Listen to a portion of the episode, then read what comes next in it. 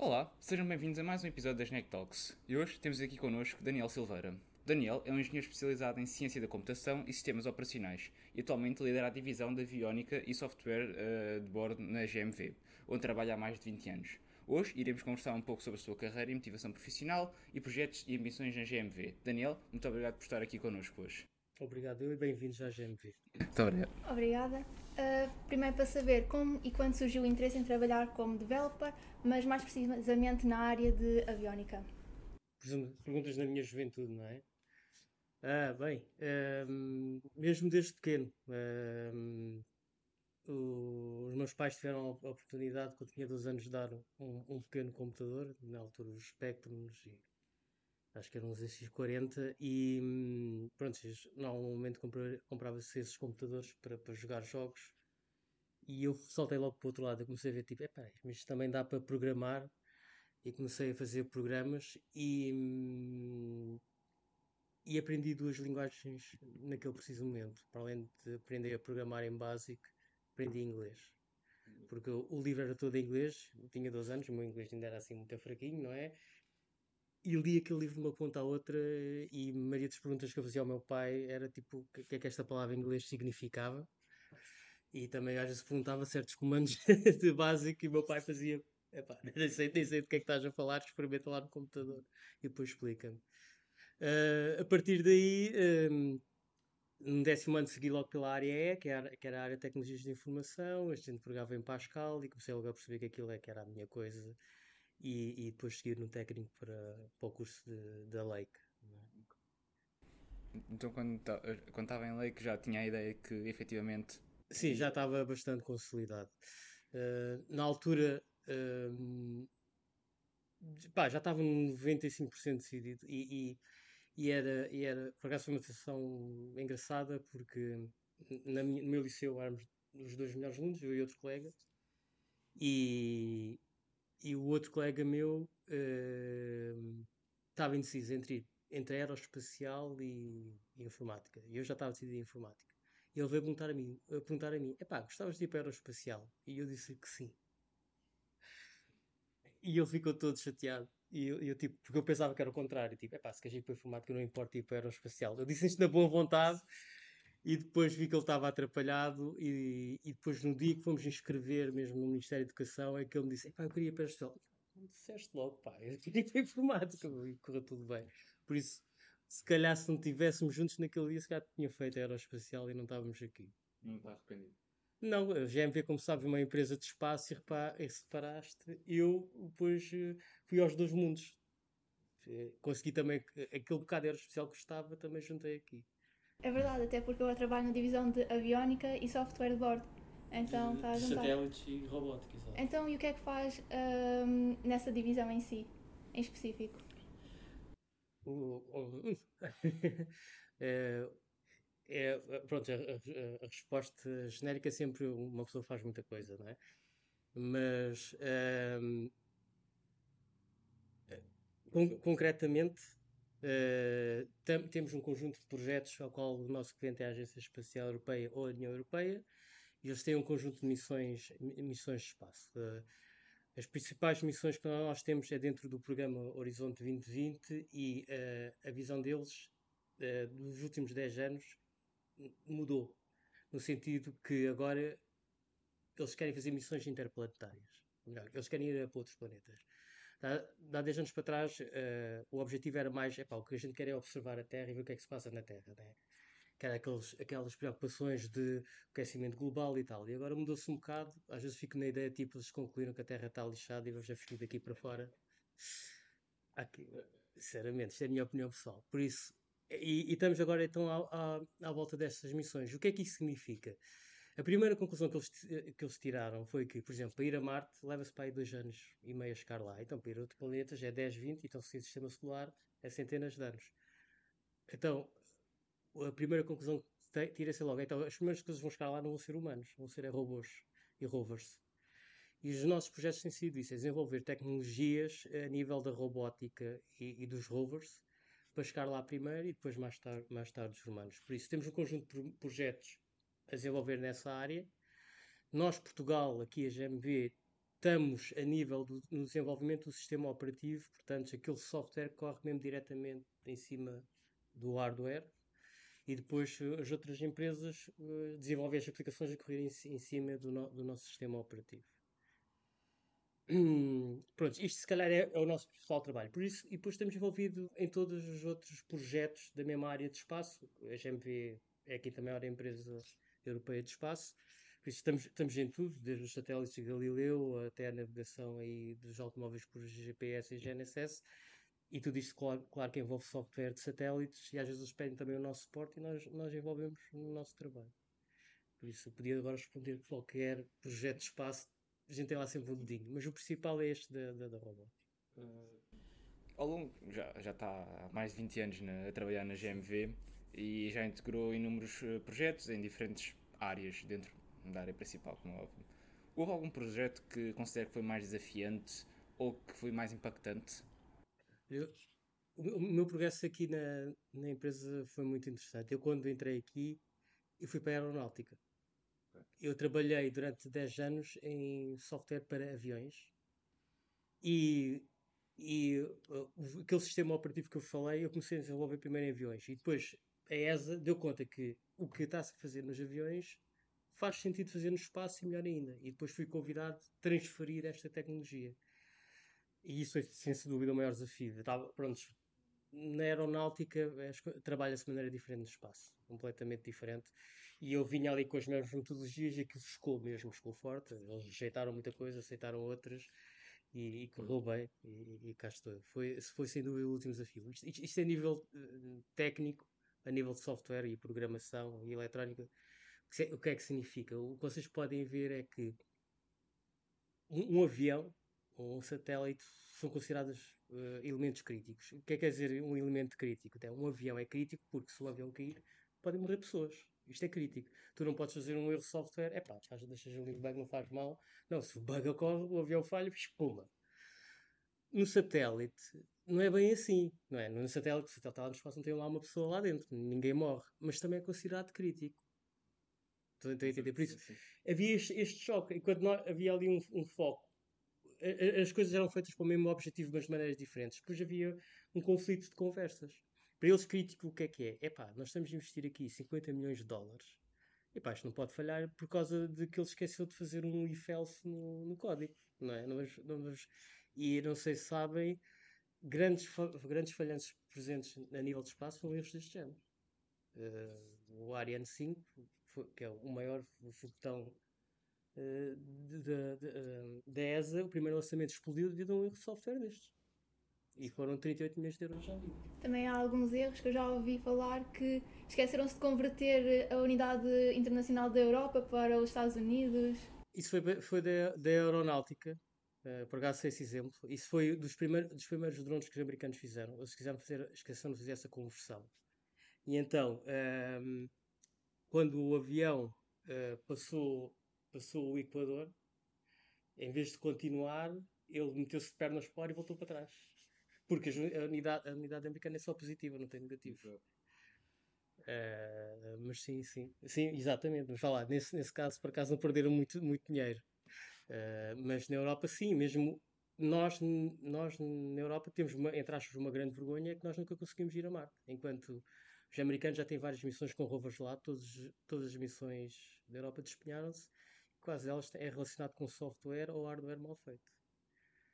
Por isso é outro nível de criticalidade, é um desafio muito grande e, e subitamente eu estava na aeronáutica, estava preocupado em manter pessoas vivas e ali a preocupação era outra. A preocupação deles é tipo, epá, a gente já teve tantos falhanços que a gente quer aterrar em Marte, a gente não quer saber se, se chegou vivo ou morto. Desde que aterres em Marte, a gente consegue tirar lá uma fotografia e aparecer nos noticiários. Vocês percebem não parece, mas depois a maneira como programas, a maneira como planeias, tudo já, já começa a ser diferente. Uh, bem, como disse, já trabalhou com a ESA. Uh, sim, e ah, trabalho. Sim. Uh, e nós gostaríamos de saber como é que é trabalhar com. Onde envolve várias empresas e como é que lidera e gera. E a diferença entre trabalhar.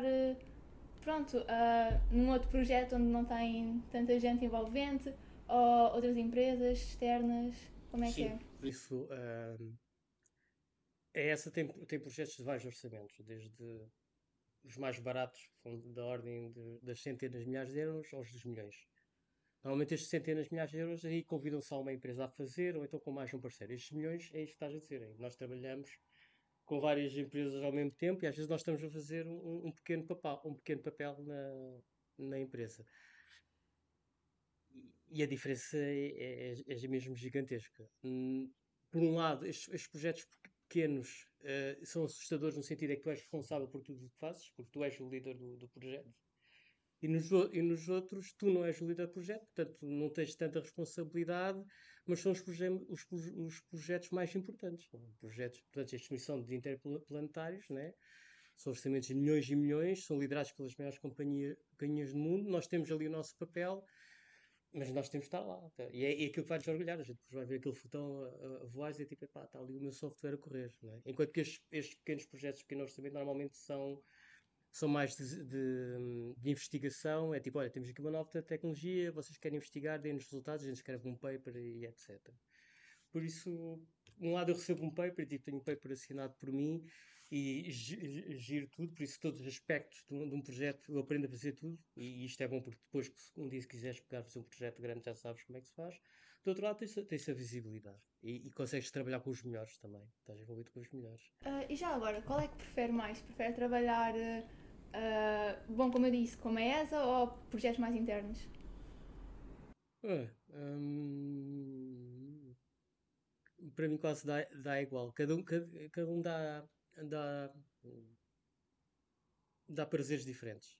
Assim, internamente eu estou a fazer as minhas coisas, por isso é aquilo que eu quero fazer, vou conseguir fazer. Se calhar eu devia dizer que essa era a resposta. Mas por outro lado, é aquele lado é aquela coisa, se eu falar a ti, ah, estou a fazer aqui um projeto em que ando aqui a, a melhorar uma board para funcionar melhor, se calhar vocês não diziam nada. Mas eu falar com vocês, é pá, estou a fazer um projeto daqui a 5 anos vai à Lua. É? Por isso, dá, dá, dá dos dois lados. Uh, a nível de trabalho e motivação, se calhar, claro, o meu projeto interno, é que é aquela coisa que eu quero mesmo fazer, tem, uh, gosto mais, não é? Por isso, dá, dá, dá um como dá outro. Isto, mas o que eu gosto mais de trabalhar aqui na GMV é que é mesmo muito motivante. Qualquer projeto é, é super interessante. Não, tenho dúvidas. E depois, como vocês já perceberam do que eu tenho aqui falado, é muito heterogéneo.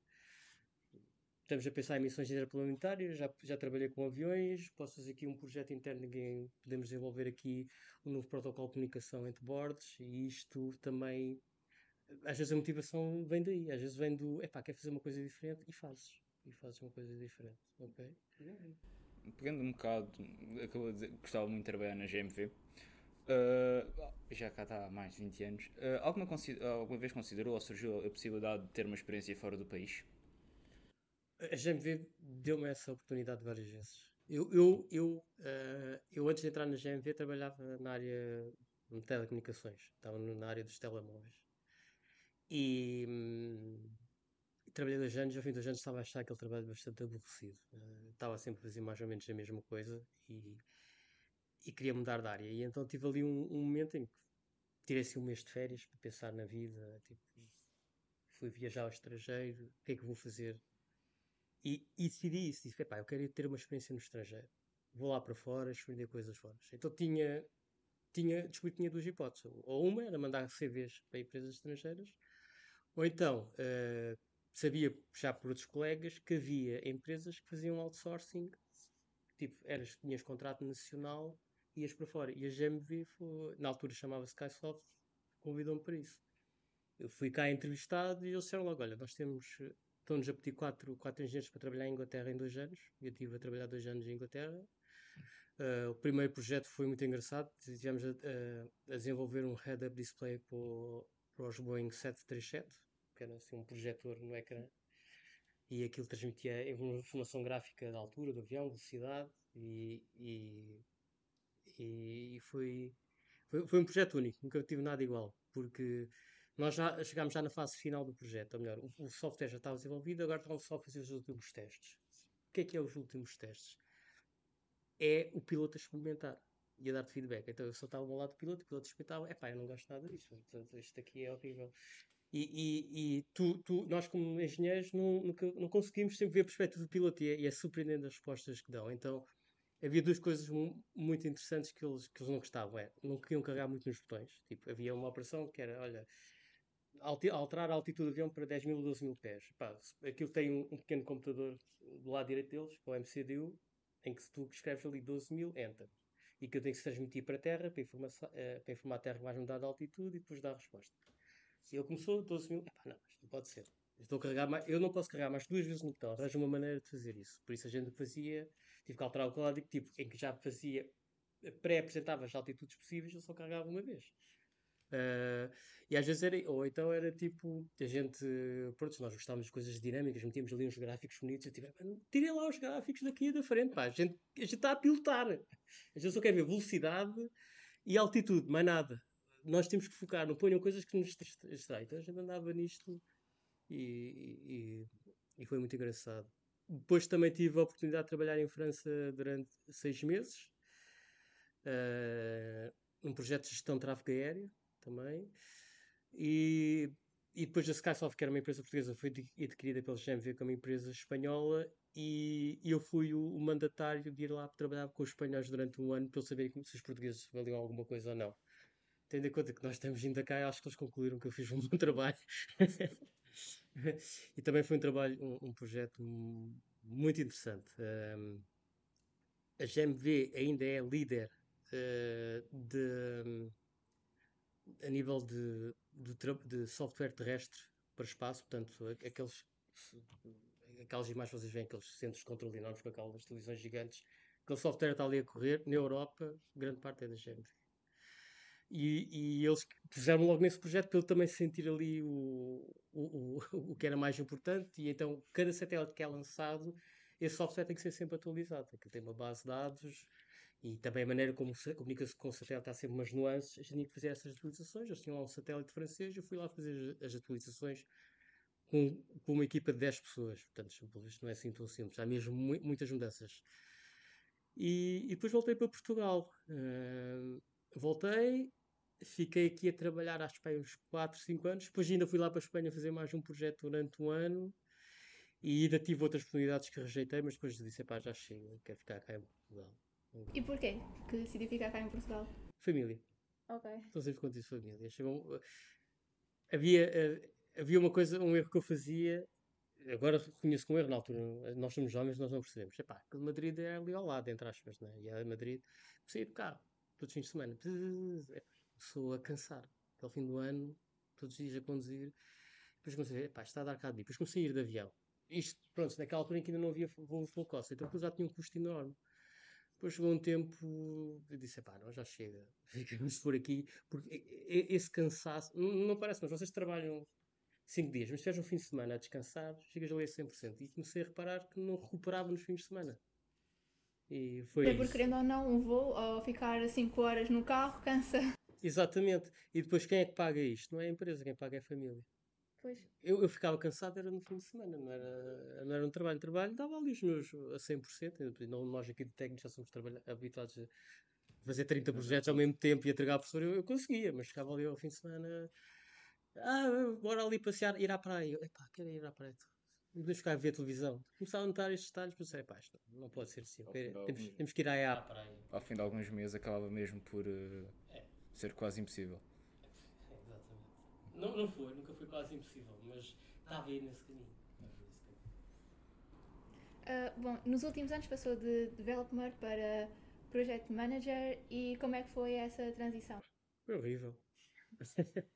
uh, eu, eu ainda tenho aquele sangue de, de, gostar de desenvolver software e, e, ainda, hoje, ainda hoje programo. Uh, então é um, no início a como estarem a pedir para deixares fazer o que tu gostas mesmo e fazer outras coisas. Uh, e depois uh, tu tens aquele, aquele, aquele entre-te, apanhas o síndrome do, do impostor. Tu tens assim, assim um medo, tipo, epá, então, mas eu tirei um curso não para fazer isto e agora pedem para fazer uma coisa. Pá, estou de projetos, eu acho que devia ser um gajo tirado um curso de gestão, não é? Uh, mas não, isto, isto, é mentira, portanto, uma gestão de projeto, a gente diz aqui project manager, mas não é, não é gestão de projeto, é mais uh, uh, líder técnico e, e, e, e, outras coisas, ok? E, depois, à medida que fui aprendendo isso, uma pessoa começa a ganhar confiança e depois, quando os projetos começam a correr bem, estás ótimo. Mas no início é mesmo horrível. Não, tenho, não vim para aqui, vais ter consciência, se calhar eu devo mudar-me de empresa e lembro, lembro perfeitamente esse primeiro dia em que convidaram-me se era para eu pensar no assunto e eu, na semana seguinte eu fui lá quase a, a, decidi dizer que não. Tipo, eu fui lá tipo, olha, e, e vim com a conversa de síndrome de impostor. Tipo, pá, eu não sei fazer nada disto.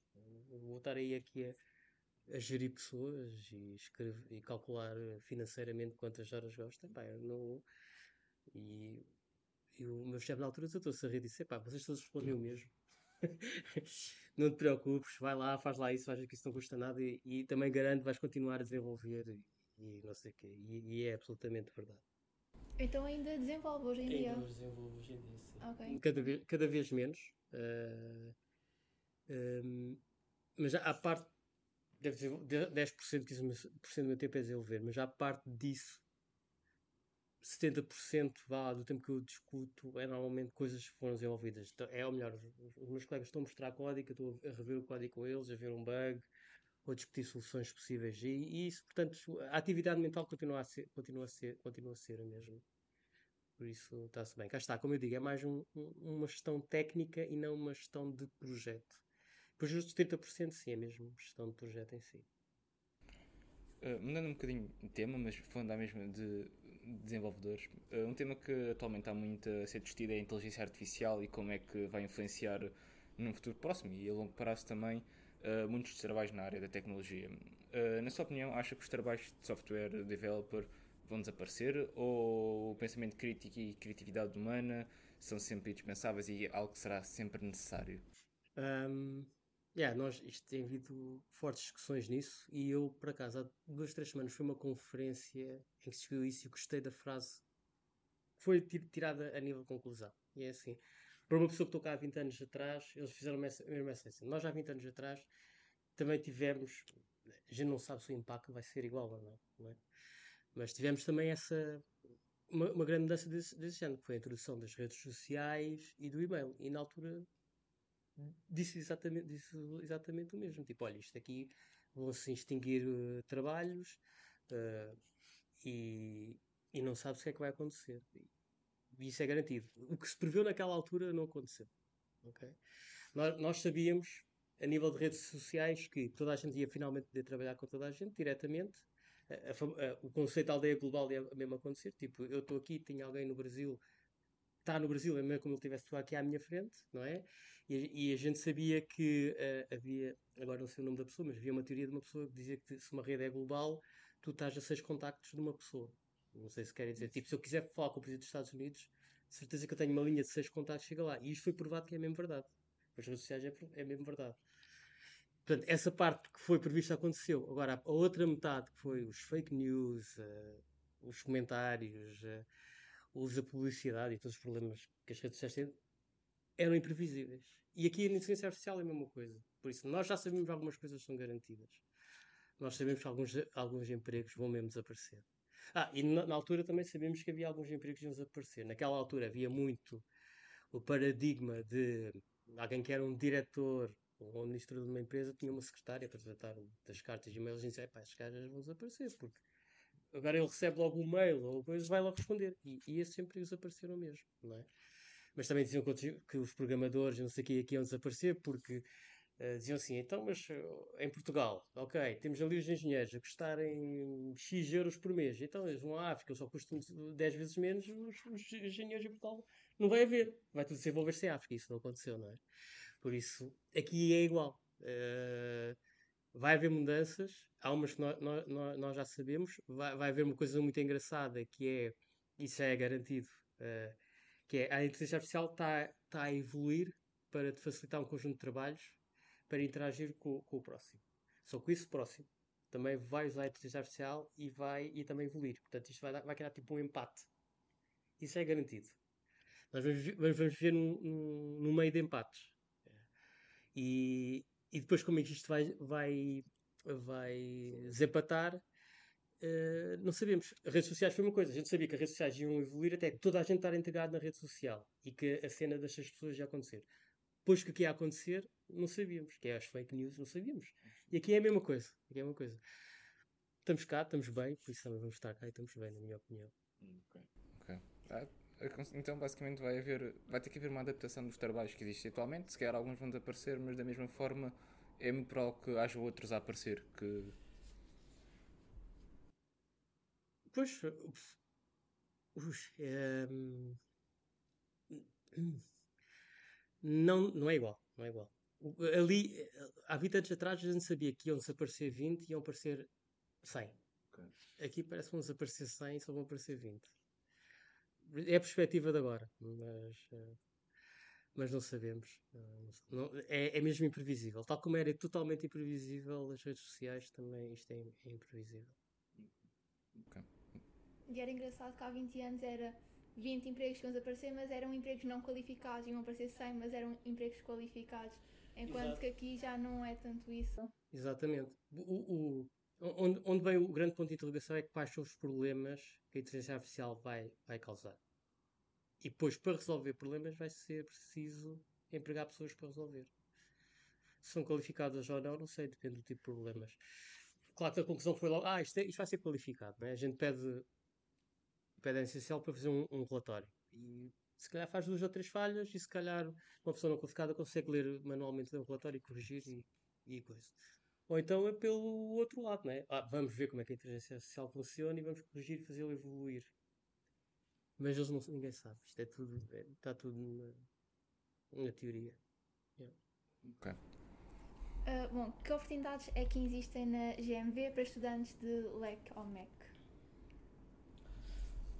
Uh, muitas. Uh, eu estou aqui hesitante porque eu, eu, hoje em dia nem conheço o vosso curso.